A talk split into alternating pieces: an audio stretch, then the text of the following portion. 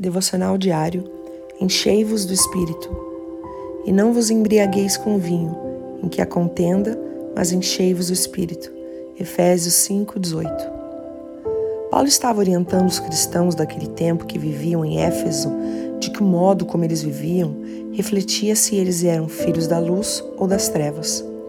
Por isso, eles não deveriam andar de modo descuidado, mas serem sábios em tudo aquilo que fizessem.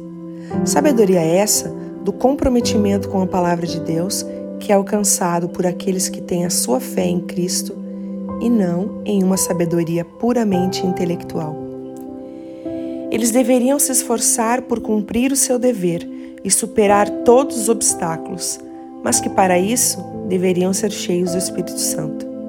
E que, mesmo andando neste mundo cheio de atrativos, não se deixassem ser atraídos e levados a outros excessos.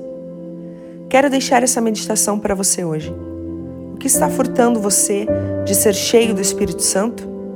Possivelmente essa é a resposta aos seus problemas. Deus te abençoe. Pastora Ana Fruit Labes.